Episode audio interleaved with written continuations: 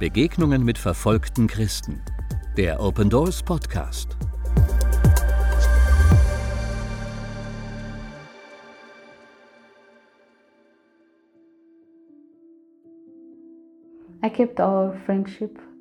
Ich habe meine Freundschaft zu den anderen Christen geheim gehalten, nicht, dass ihnen noch etwas geschehen sollte.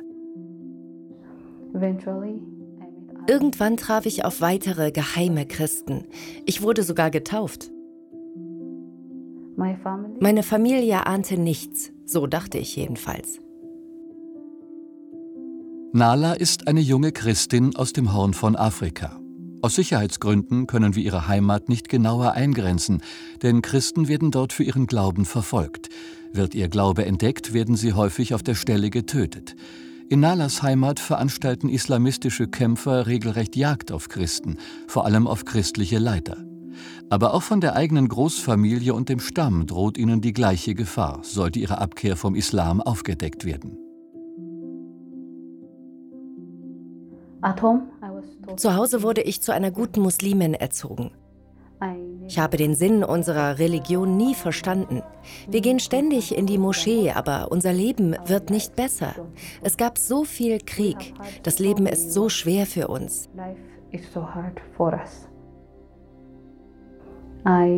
Ich fragte mich, wenn wir all diese Gebete und Rituale haben, wo werden wir enden, wenn wir sterben? Ich beschloss, mein Leben so zu leben, wie es mir gefiel. Ich wollte nur einen Versuch, es ins Paradies zu schaffen, indem ich eines Tages die Pilgerreise mache. Aber Jesus hatte einen anderen Plan.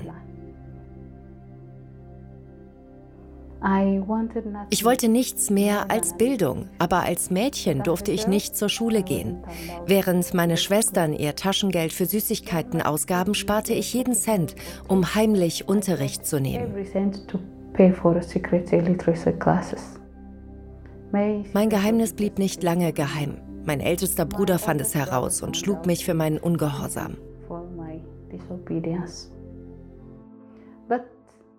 Aber ich weigerte mich aufzugeben. Ich fand einen Job, arbeitete sehr hart und sparte Geld für die Ausbildung. Doch bald veränderte sich mein Leben für immer.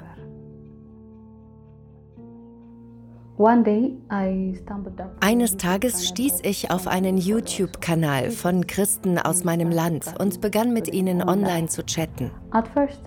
Zuerst dachte ich, sie würden sich etwas einreden, aber mit der Zeit wurden wir Freunde. Sie erzählten mir von Jesus und drängten mich, die Bibel zu lesen. Ich habe in Genesis angefangen und einfach weitergelesen. So viele meiner Fragen wurden beantwortet. Zum ersten Mal überhaupt fühlte ich Frieden in meinem Herzen. Ich hielt unsere Freundschaft geheim, weil ich Angst hatte, was mit ihnen passieren würde, wenn jemand davon erfährt.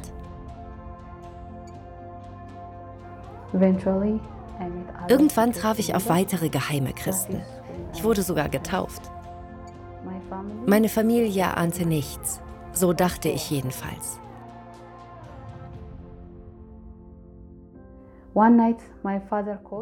Eines Abends rief mein Vater an und sagte, meine Mutter liege im Sterben.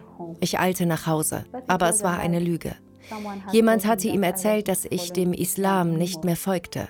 Mein Bruder schlug mich. Er nahm mein Handy und meinen Ausweis und sperrte mich in ein Zimmer.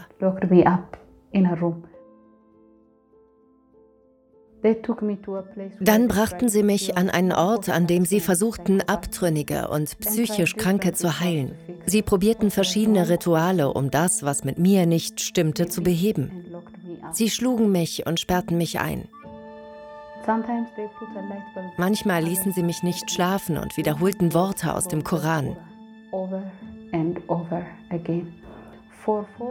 Vier Nächte lang rollten Imame Papier zu Trompeten zusammen und schrien dadurch Worte aus dem Koran in meine Ohren.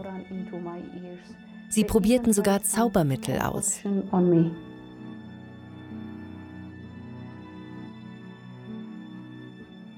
After six days, nach sechs Tagen wurde es besser. Ich ging nur noch tagsüber zu religiösem Unterricht und verbrachte die Nächte zu Hause. Aber ich wurde immer noch sehr genau beobachtet. Meine Familie setzte mich ständig unter Druck, ihnen mein Handy zu geben, damit sie mehr über meine Freunde herausfinden konnten. Aber ich weigerte mich. Ich wusste, dass sie ihnen schaden würden, wenn sie ihre Namen wüssten.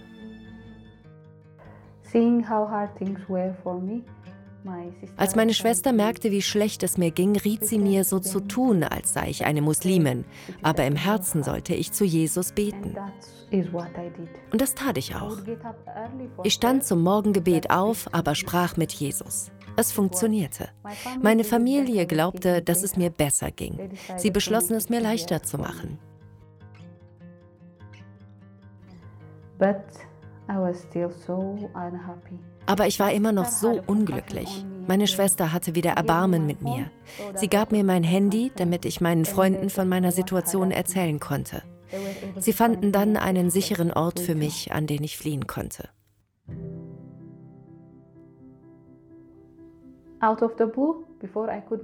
Aber aus heiterem Himmel, bevor ich etwas tun konnte, versprach mich meine Familie einem Scheich, der bereits zwei Frauen hatte. Ich hatte keine andere Wahl, als ihn zu heiraten. Einen Tag vor der Hochzeit, als meine Schwester mich in der Moschee zu meinem üblichen religiösen Unterricht absetzte, lief ich weg. Zuerst habe ich mich bei Freunden versteckt. Nach einer Woche floh ich mit Hilfe meiner christlichen Freunde aus dem Land. Ich bin hier nur mit den Kleidern, die ich anhatte, angekommen. Ich weinte ständig, ich war erschöpft, ich hatte Kopfschmerzen, alles wegen dem Stress. Mein Glaube war erschüttert. Ich fragte Gott, warum hast du mich? Hast du mich vergessen?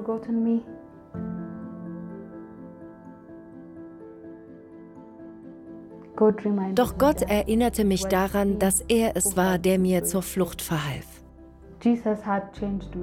Jesus hat mich verändert. Ich erkannte, dass nicht ich ihn gewählt hatte, sondern er mich. Ich bin nicht auf die Suche nach ihm gegangen, aber er hat mich gefunden. Früher hatte ich kein Glück, aber jetzt habe ich Freude. Sie nannten mich schwach, und das ist wahr. Ich weiß, dass ich die Wahrheit nicht erkannte, bevor ich Jesus fand. I knew nothing at all. So wie Nala geht es vielen Christen in Ostafrika.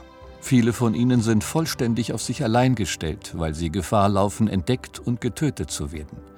Ohne den Kontakt zu anderen Christen und die Bibel steht ihr Glaube kurz davor zu verkümmern. Bitte beten Sie für Christen wie Nala aus Ostafrika, dass Jesus sie nah an seinem Herzen festhält.